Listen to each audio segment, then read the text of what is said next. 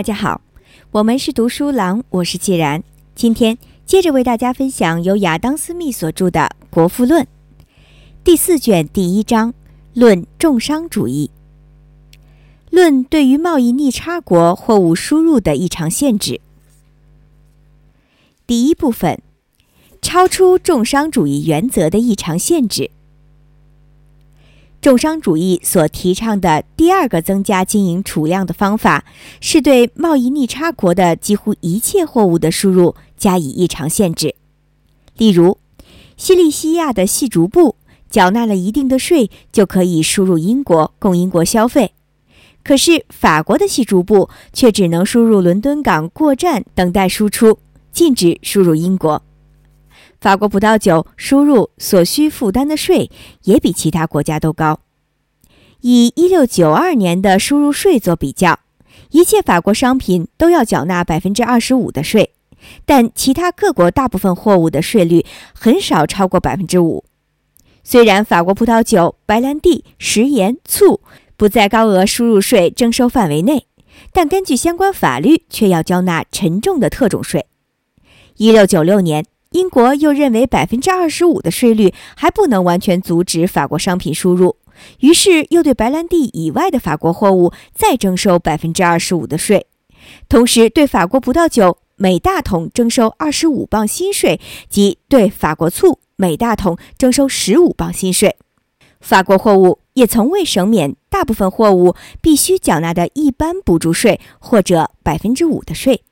要是把三分之一补助税和三分之二补助税也计算在内，那全部要缴纳的补助税就有五种。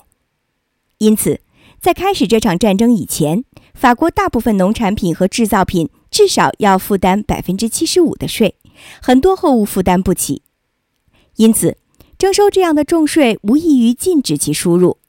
当然，法国也针锋相对的以同样的重税加在英国的货物及制造品上。这种相互限制几乎断绝了两国间所有公平贸易，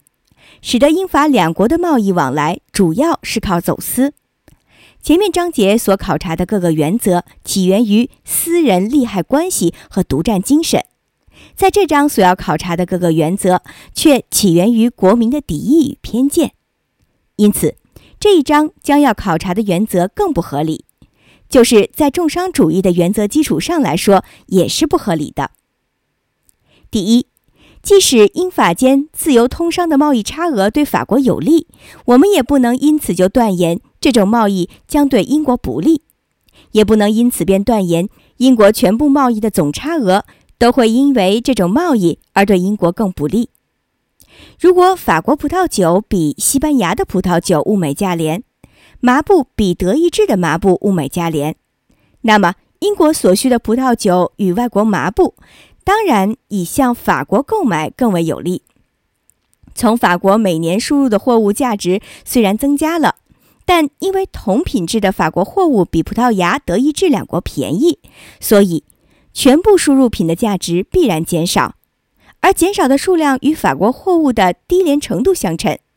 即使输入的法国货物完全在英国消费，情况也是一样。第二，输入的法国货物中。有大部分可能会再输入到其他国家去进行更为有利的贩卖，这种再输出也许会带回与法国输入品有相同价值的回程货。人们常说，关于东印度贸易的情况对于法国也适用，即东印度货物虽有大部分是用金银购买，但由于其中一部分货物的再输出所赚回来的金银比全部货物的原始费用还多。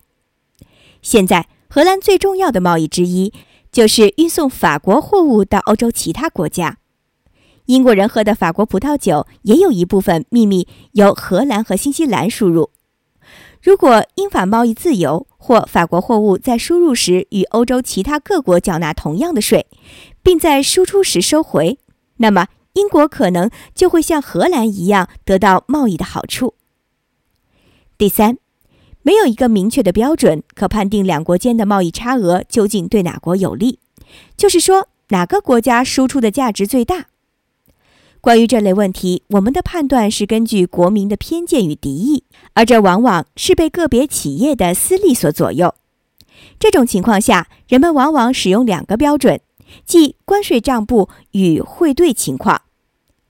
由于关税账簿对各种商品所评的价格大部分不准确，所以现在大家都认为这个标准靠不住。至于汇兑情况，可能也同样不可靠。据说，当伦敦与巴黎两地以平价汇兑时，那就显示两地间的债务恰好相互抵消。相反，购买巴黎汇票，如果在伦敦给付汇水，那就显示伦敦欠巴黎的债务不能被巴黎欠伦敦的债务所抵消，因此伦敦必须把差额部分货币支付给巴黎。因为输出货币既招危险又很麻烦，还需要给付费用，所以代汇者要求汇水，汇兑人也需要给付汇水。据说这两地间债权与债务的普通状态，必然受彼此间商务来往普通情况所支配。由甲城市输入乙城市的数额，如果恰好等于由乙城市输出到甲城市的数额，则彼此间债务与债权相互抵消；但若甲城市从乙城市输入的价值大于输出的价值，则债权债务不能相互抵消。于是，债务大于债权的方面必须输出货币。汇兑的普通情况，既表示两地间债务与债权的普通状态，又表示两地间输出与输入的普通状况。因此，两地间债权债务的普通状态必然受到两地间输出输入普通情况的支配。可是，即使汇兑的普通情况可以充分表示两地间债权与债务的普通状态，但也不能因此便断言，这个状态若有利于某个地方。贸易差额也对它有利。两地间债务与债权的普通状态不一定完全取决于两地间商务来往的普通情况，而常受任何一地对其他各地商务来往普通情况的支配。比如，英国购买了汉堡、但泽、里加等处的货物，但是常以荷兰汇票支付，那么。英荷间债务与债权的普通状态就不完全受这两国间商务来往一般情况的支配，还要受英国和其他地方商务来往一般情况的影响。在这种情况下，即使英格兰每年对荷兰的输出远远超出输入的价值，即使贸易差额有利于英国，英国每年仍然要输出货币到荷兰去。另外，按照通常计算汇兑评价的方法。也不能充分表示，如果汇兑的一般情况被认为有利于某个国家，那么债务与债权的一般情况也对它有利。换句话说，真实与估计的汇兑情况可能大不一样，而且事实上的确如此。所以在很多场合，关于债务债权的一般情况，无法根据汇兑的一般情况得到正确结论。假如你在英国支付的一笔货币，按英国造币厂标准，包含若干盎司纯银，而你所得的汇票在法国兑付的货币额，按法国造币厂标准，其中所含的纯银量恰好相等，人们就说英法两国以平价汇兑。如果你所支付的多于汇兑所得，那就是付了汇水，这次汇兑对英国不利；如果你支付的少于汇兑所得，那就是得到了汇水。这次汇兑对法国不利，但是我们不能常按照各国造币厂的标准来判断通用货币的价值。各国通用货币因为磨损和削减、低于标准含量的情况各不相同。一国通用铸币与他国通用铸币的相对价值应该看各自实际含的纯银量。在威廉时代改铸银币之前，英荷两国的汇兑。依照普通计算法和各自造币厂的标准，要英国贴水百分之二十五。但据朗迪斯所调查研究所得，英国当时通用铸币的价值却低于其标准价值百分之二十五。因此，当时两国间的汇兑，照通常计算法，只是在表面上看来对英国不利。实际上，在英国支付较小量纯银所购得的汇票。却可以在荷兰兑换到较大量纯银。表面上汇兑了汇水的国家，实际上可能得到了汇水。在英国金币改铸之前，法国铸币比英国铸币的磨损程度小得多，而法国铸币接近标准的程度，也许比英国铸币大百分之二或百分之三。如果英法间的汇兑不利于英国的程度没有超过百分之二或百分之三，则真实的汇兑是对英国有利。事实上，自金币改铸以来，汇兑总是有利于英国。有些国家的造币费用是由政府支付，而有些国家造币费用是由私人支付。私人支付的情况下，拿银块到造币厂铸造，不仅要支付铸币的费用，有时还要给政府提供收入。在英国，造币费是由国家支付。如果你拿一磅重的标准银到造币厂，就和取到六十二先令，里面含有同样的标准银一磅。在法国。铸币需要扣除百分之八的税，这不仅足够支付造币费用，而且还可以给政府提供部分收入。在英国，因为铸造不收费，故铸币的价值不会超过铸币内含纯银量的价值。在法国，加工价却增加了铸币的价值，就像加工价增加了精致金银器皿的价值一样。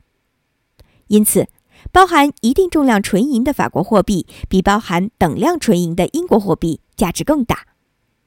所以，这两国的铸币虽同样接近各自造币厂的标准，但包含等量纯银的英国货币未必就能购买包含等量纯银的法国货币，因而未必就能购买在法国兑付这货币额的汇票。如果为购买一张汇票，英国所支付的超额货币恰好能补偿法国铸币费用。那么，两国间的汇兑实际上就是平兑，债务与债权则能互相抵消。虽然按照计算，这两国间的汇兑有利于法国。如果为购买这张期票，英国所支付的货币少于上述数额，那么两国间的汇兑按计算对法国有利，事实上有利于英国。第三，如阿姆斯特丹、汉堡、威尼斯等地方，都以所谓的银行货币兑付外国汇票；如伦敦、里斯本、安特卫普和勒格亨等地方，则以当地通用货币兑付。所谓银行货币，其价值总是比同一数额的通用货币更大。假如阿姆斯特丹的银行货币一千吨，就比当地通用货币一千吨有更大的价值。二者间的差额被称为银行的扣头，这在阿姆斯特丹大约是百分之五。假设两国通用的货币同样接近各自造币厂的标准，但一国以通用货币兑付外国汇票，另一国则以银行货币兑付外国汇票，这两国间的汇兑，即使事实上有利于以通用货币兑付的国家，但按照计算仍可能有利于以银行货币兑付的国家。这好比两国间的汇兑，虽然事实上是有利于以较劣货币兑付外国汇票的国家，但按照计算，仍可有利于以较良货币对付的国家。今天就为大家分享到这里，在下一小节中继续为大家分享本章内容。我是既然，我们是读书郎，谢谢收听，再见。